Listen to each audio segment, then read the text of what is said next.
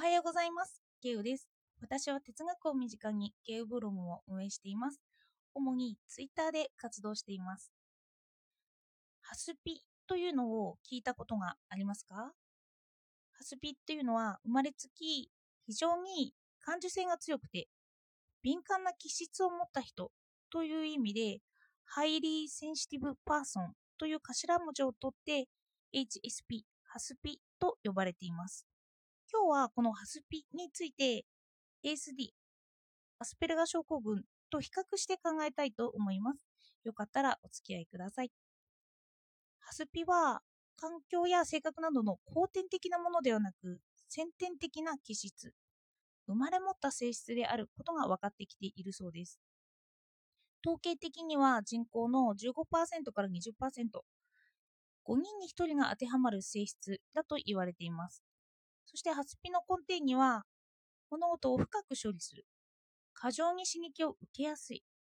全体的に感情の反応が強く共感力が強い、さまざまな刺激を察知する。という4つの性質があるそうです。そしてハスピは芸術性が高くて共感力もあり優しい人が多いんですけどその反面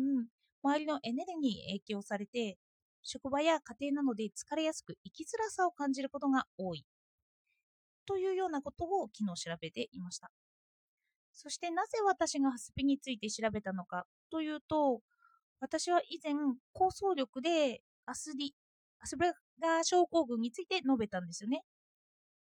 この時に構想力とは思考が普遍的な心理や普遍性を帯びたものあの一般に向かうのではないかと推測していました。例えばこの前私は自然物と人工物を分けて考えたんですけど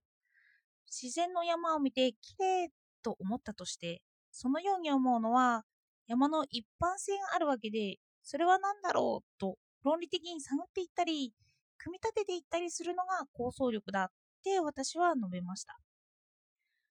あの私が空っぽになって山のイデアを受け取って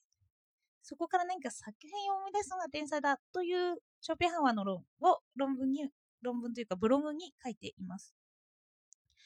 そして私は構想力を調べた時にこのことが日常の中でも強く出てしまうのが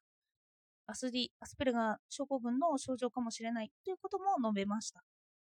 アスディの症状の一つに他人の気持ちを考えるのが苦手とあるんですけどまさしく人一人他人一人一人のことについて見ることが難しいんですよね。他人一般性のことは分析できると思うんですよ。私はその傾向があるんですけどまあ何でも統計学的というか人を見ても心理学や社会学を思い出してそこから人を判断しようとするんですよね。ここはショーペンハワーの言う個別のイデアなんですけど、その人に対しての一般性を見ようとしてしまうんですよ。それで、このように人の気持ちがわからなくて辛いという症状があるなら、何でも一般性から考えてしまって、その人個人個人のことを見られないという性質があるとしたら、私は反対もあるのではないかと思ったんですよね。人のことばかり考えてしまう。そしてこの場合の考えるは一般性とか普遍性を帯びた真実にたどり着くとかではなくてまさしく個人の正解にたどり着くんですよね。のまさしく愛とか憎とか嫉妬とかその人人個人に向けられたものそういうものばかり考えてしまうということなんですよ。あの感受性が豊かと表したらいいのかもしれません。そしてこの症状に当てはまるのがハスピだと思ったんですよね。このハスピの概念っていろいろ言われてるんですけど、私はこの定義として先天的に普遍性ではなく個々のものに考えが向かってしまうこと、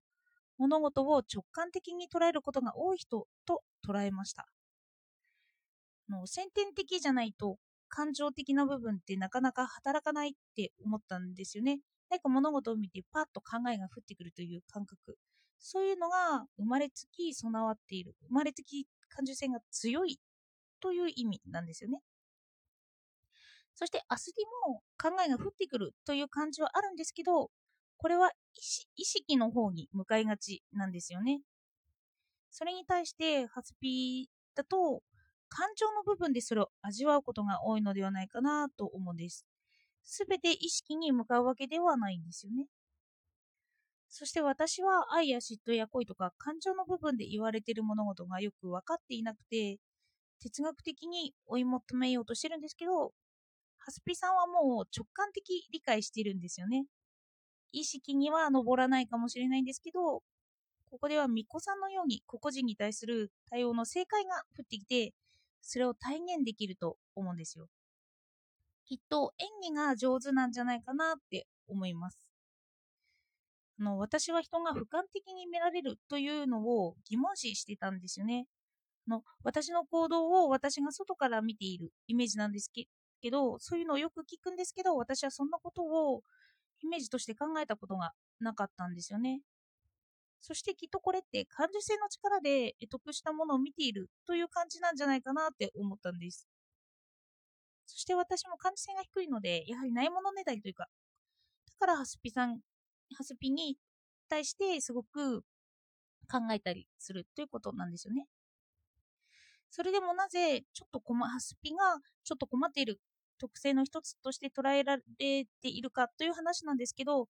きっと他人のことばかり考えてしまうのが苦しいって思うんですよね。あの、直感的なので、そのハスピさんはその人のこと自体が考えとして降ってくる、考えさせられてしまうんですよね、強制的に。考えたくない時でも考えがやってくるから考えてしまう。そしてその人一人一人に対して回答を見つけ出してしまうんですよね。この人はこんなことをしたら嬉しいだろうって。これが疲れるのかもしれませんよね。そしてさらに感覚が強いので、愛や嫉妬や怒りというのが抑えられないという点もあると思うんですよ。まあ、何か感情のコントロールを抑える技を覚えればいいと思うんですけど、それを制御するのが難しい。自分の無意識的な感情の部分をコントロールするのが難しいという印象です。憎悪や怒りに駆られてしまうということがあると思うんですよね。そして、 ASDに戻って、 ASDは、アスペルガー症候群は共感が少ないので自分の感情ばかり考えてしまうということはあると思うんですよね。この対比としてハスピは他人の感情ばかり共感してしまうんですよ。そしてここで感じたのは、私は自分の感情というものが少ないと思ってたんですけど、この対比で考えると、私は情が強いということなんですよね。他人が入ってこない分、自分のことばかり考えてしまうことが多い。だから、共感力が低くても、それは情が低いわけではなかった。のなんか、感情といって、あの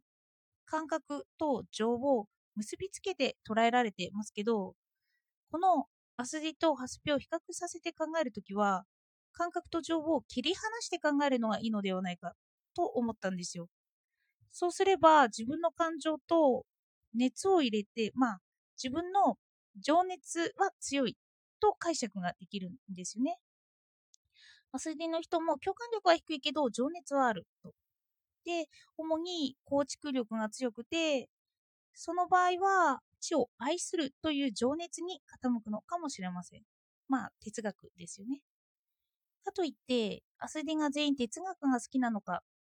というと、まあ、そういうわけでもなくて、まあ、ハスピは哲学が苦手なのかといったら、まあ、そんなことはないと思っていて、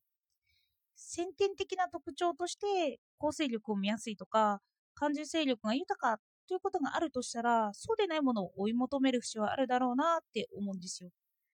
だから、ハスピさんが哲学に惹かれるというのは多分にあると思います。なんか社会生活になんとかうまく溶け込もうとするように、